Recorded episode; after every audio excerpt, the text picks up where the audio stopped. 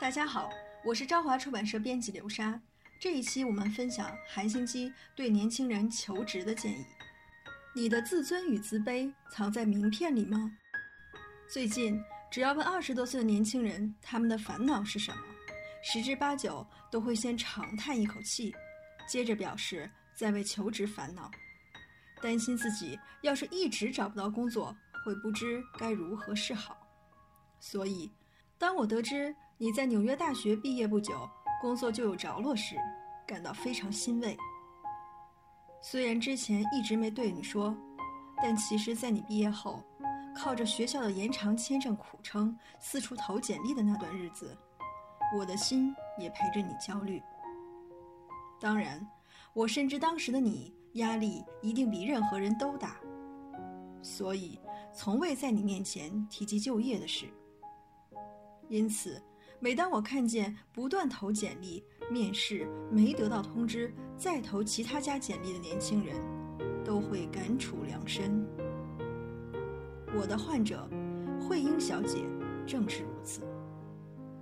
慧英是位喝过洋墨水、兼具杰出实力与可爱外貌的优秀人才，也是经常被人称羡的别人家的孩子。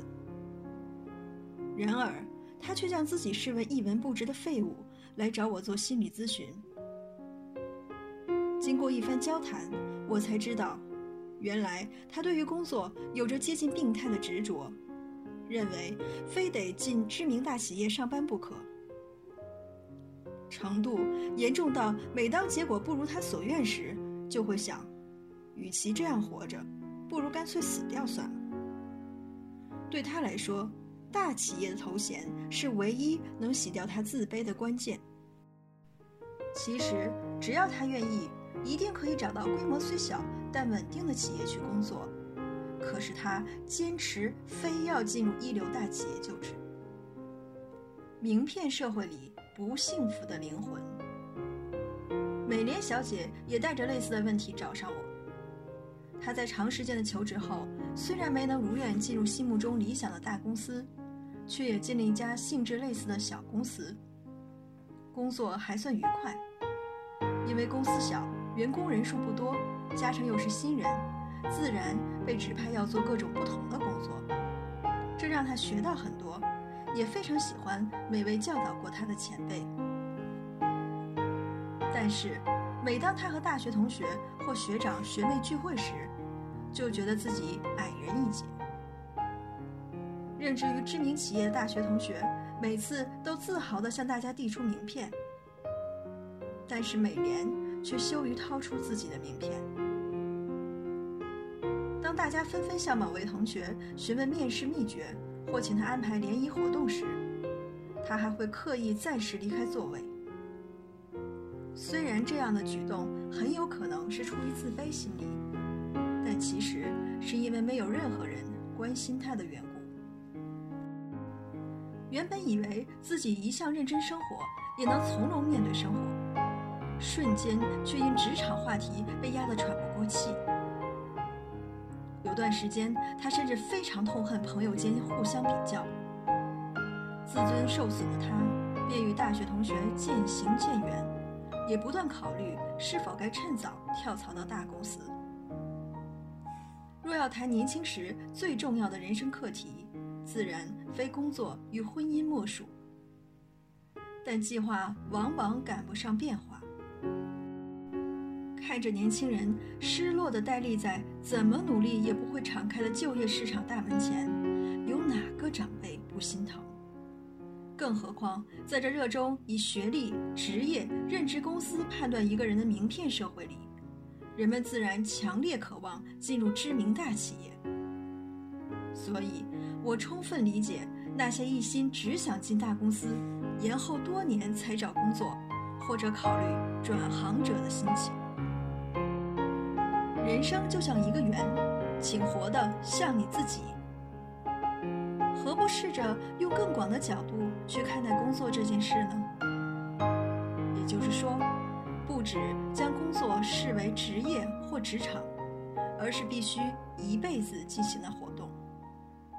其实，人类有着做任何事都想成功的本能，即便这件事可能带来痛苦，也不放弃尽力达成的欲望。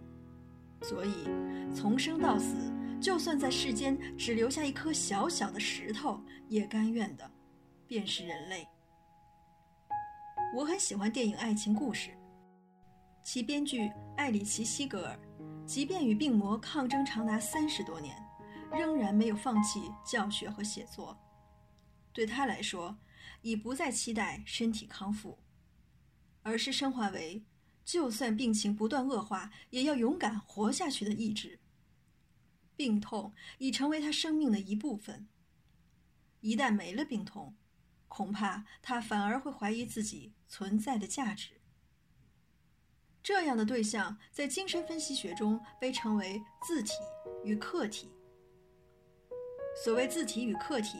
可能是一张帅气的自拍照，一份漂亮的成绩单，或是朋友的一个微笑。当人们反复端详它，就仿佛从镜子中看到一个完美的自己。美国精神分析师海因茨·科胡特是自体心理学创始人，曾任美国精神分析协会会长、国际精神分析协会副会长。他指出。人类原本就是能接受尊重与爱的对象，并且渴望拥有安全感与慰藉。就如同人类至死都必须仰赖食物生存，人们同样需要能够提供尊重、爱等因素的对象。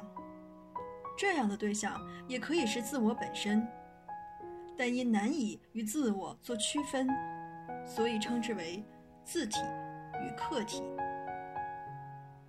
如果想要健康且稳定的自我成长，就必须拥有自体与客体。孩提时期，父母会扮演这个角色，但随着年龄增长，自体与客体不一定是人格体。只要能够提供自我满足感，支持自我，并且成为守护自我的安全网，使自己得以蜕变成坚强且完整的自我。那么，无论是理念、兴趣、活动、职业，都可以是自体与客体的对象。人生就像一个圆，有上坡也有下坡。我通过每天一点一滴的进步，找到人生的乐趣。这句话出自国际知名芭蕾舞者江秀珍。看着她每一根都肿得像大拇指的脚趾。那变形到堪称惊悚的双脚，需多言，就足以证明他这一生多么热爱芭蕾。为了梦想，他忍受了多少痛楚，总是在脚伤未痊愈前，再度用那双伤痕累累的脚，踩着优雅的步伐跳出完美舞姿。究竟是什么原因，让他咬着牙撑过那些难忍的剧痛，卯足全力坚持跳舞？答案是，唯有在跳芭蕾舞时，他才会感觉活得像自己。一九七九年获诺贝尔和平奖的特蕾莎修女，在印度加尔各答的贫民窟，对当地穷人及病患施以援手。我曾偶然看过一张她双手的照片，那双手就像干枯的树干般布满皱纹。通过那张照片，可以充分感受到他一生实践的信念。而又是什么原因使特蕾莎修女愿意过着牺牲自己的人生？答案正是通过照顾他人，能够为他带来自体与客体。拿掉职场，剩下的人生你用什么填满？如果把工作视为自体与客体，相信多少能使你放下那些世俗既定的稳定工作或知名大企业等标准。日剧《打工仔买房记》的男主角武承志，一心想为遭受邻居排挤的妈妈买一栋房子，但是因为工作难求，只好暂时在工地打零工。其中令我至今仍印象深刻的一幕，就是武承志对现场工人说。你们可以将这份工作当成职业，但我只是暂时来打工。后来，武承志进了大企业，却放弃安稳的职位，投身工程岗位。一开始，他认为道路施工是单纯的体力活，但实际做过后才发现，原来为人们铺设道路是一件很有意义的事。过去在韩国，在大学毕业后找到好公司，一直工作到退休是件稀松平常的事。但今非昔比，三十岁前能有份工作已经很幸运。如果不是当公务员，超过四十岁还得整天担心公司会不会叫自己提前退休。即便想长期工作，也很难工作满二十年。那么剩下的人生究竟该用什么来填满呢？到医院找我的患者中，有些是面临无预警裁员而罹患抑郁症的中年男子，他们都曾任职于人人称羡的知名企业，工作时光说说自己在哪里上班，就能挺胸抬头面对社会，过着体面的日子。如今却因找不到彰显自我的说辞而痛苦万分。看着这些案例，我不禁重新思考：原来职场生涯在人生这条漫漫长路中是多么短暂。即便出于无奈突然被迫离职，只要能找到字体与客体，相信剩余的大半人生绝对不至于恐慌或担忧。不。应该说，至少不会像现在一样，九成的离职者都决定开咖啡店或炸鸡店。韩国因名誉退休制度，许多正值壮年的工作者被迫提前退休，在领取退休金后选择开咖啡店或炸鸡店，在工作中找阶级认同还是成就感。尽管如此。有不少人目前最大的梦想依然是进大公司工作，毕竟大公司的薪水和福利较好是不争的事实。好的职业条件对于婚姻也有利，结婚时亲友多半都会羡慕不已。但世上毕竟没有免费的午餐，公司如果愿意付较高薪水，理由只有一个，就是要你付出更多努力，创下更高业绩。如果你还抱着我在大公司上班的自豪感，但是每个周末都要加班，更别说休假了，你是否愿意接受这样的事实呢？要是某一天公司突然倒闭，又该怎么办？尤其在这个经济不景气、大企业也会一夜之间关门的年代里，这种事并不罕见。再者，即便你在知名企业上班，永远都会有人任职于比你更好的公司，那么你又会开始不满于现在的公司，无止境的比较下去，结果只会让自己变得永远不满足。所以，我想在此奉劝你，不必因为没有进入理想的公司工作，就认为是世界末日。现在已经不再是靠一份好工作就能帮你解决所有问题的时代。